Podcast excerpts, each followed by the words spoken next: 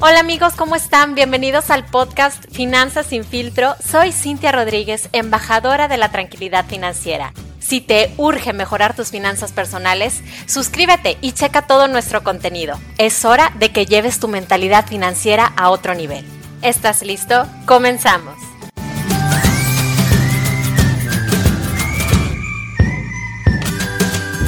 Hola, ¿cómo están? Bienvenidos a otro capítulo de Finanzas sin filtro. Muchísimas gracias a todos por estar pendientes de los nuevos episodios. Este jueves, chicos, quiero hacerles un pequeño resumen del el libro Padre Rico, Padre Pobre, porque es un básico de las finanzas personales y que tal vez por falta de tiempo muchos de ustedes todavía no lo han podido leer. Este libro yo me acuerdo que lo leía cuando llevaba a mis niños a sus clases de natación y bueno, estaba fascinada. Así que les voy a compartir las 10 enseñanzas que aprendí de Robert Kiyosaki en su libro Padre Rico, Padre Pobre. Número 1 los ricos no trabajan por dinero.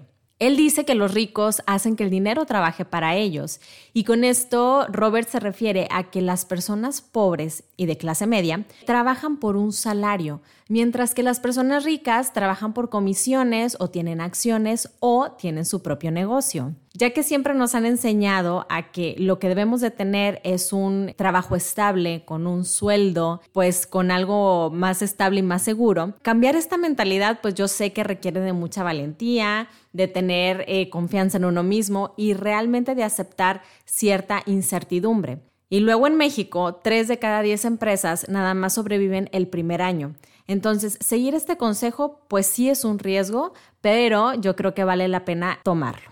Número dos, tener educación financiera. Para Robert Kiyosaki es súper importante que las personas aprendan desde jóvenes a manejar su dinero porque él dice que lo importante no es obtenerlo, sino realmente mantenerlo. Es por eso que las personas que se ganan la lotería o que tienen a lo mejor una herencia de sus familiares, pues con mucha frecuencia pierden todo lo que ganaron. Según una encuesta de educación financiera que se hizo en México, el 60% aproximadamente de los adultos dice que tuvieron educación financiera sobre el ahorro por parte de sus padres. Pero ¿qué tan buena es esta educación? Voy a poner un ejemplo sencillo.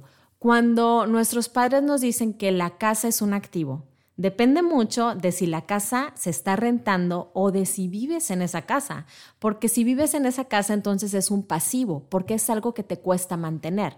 Un activo es algo que te genera dinero.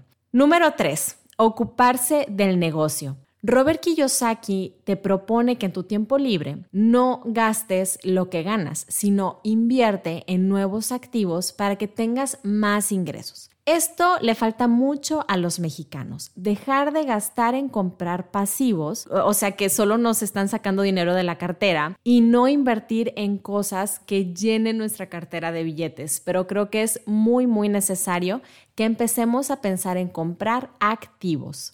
Punto número cuatro, la historia de los impuestos y el poder de las corporaciones. En, este, en, uno de los capítulos, Robert Kiyosaki explica cómo funciona la relación entre el gobierno y los impuestos y las empresas. Y dice que las personas que son ricas, pues obviamente conocen muy bien este sistema y saben cómo hacer para que trabaje para ellos. La educación financiera pues llevaría a una persona a que conociera muy bien de impuestos y que supiera todo sobre el SAT y cómo deducir. Pero en México aún hay demasiada economía informal. Entonces yo creo que en esto falta muchísimo, mucha cultura para que el tema de los impuestos sea algo que sea de todos los mexicanos y que no solo caiga en manos de unos cuantos que estamos dados de alta. Punto número 5. Los ricos inventan el dinero hay un tema de el miedo hacia la incertidumbre. Y en, esta parte del libro, Robert nos dice que las personas ricas no son más inteligentes, sino que son más listas, más audaces. ¿Qué quiere decir?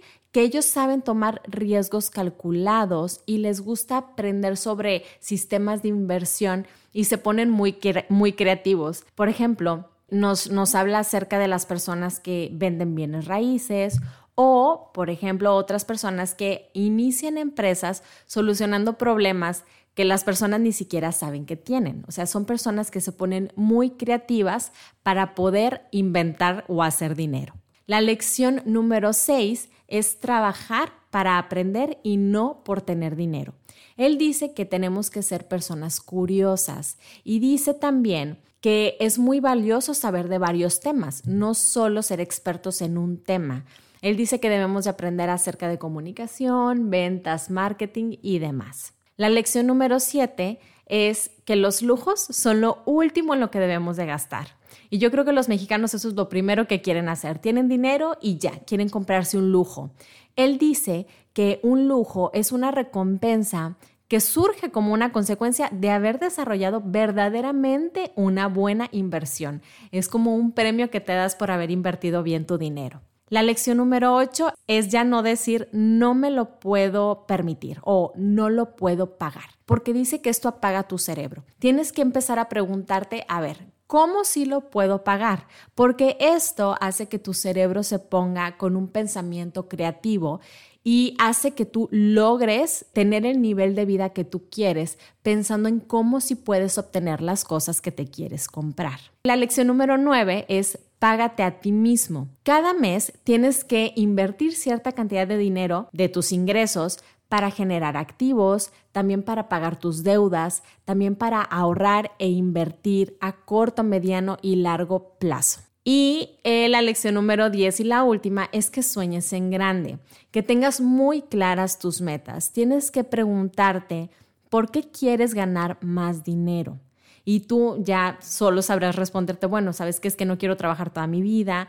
yo quiero tener el control sobre mi tiempo, eh, quiero apoyar a mis padres económicamente, pues porque ellos me ayudaron a mí. Contestarte la pregunta, ¿por qué quiero más dinero? te va a ayudar muchísimo a tener claridad en tus objetivos. Les agradezco muchísimo por haber escuchado este capítulo de Finanzas sin filtro. Si te gustaron estas lecciones, compártelas con tus eh, personas cercanas y bueno, en redes sociales si tienes alguna duda me puedes encontrar en Instagram como Cintia la de Seguros o como Genius Seguros. Por favor, compartan este podcast y les agradezco muchísimo que lo hayan escuchado. Nos vemos el próximo jueves.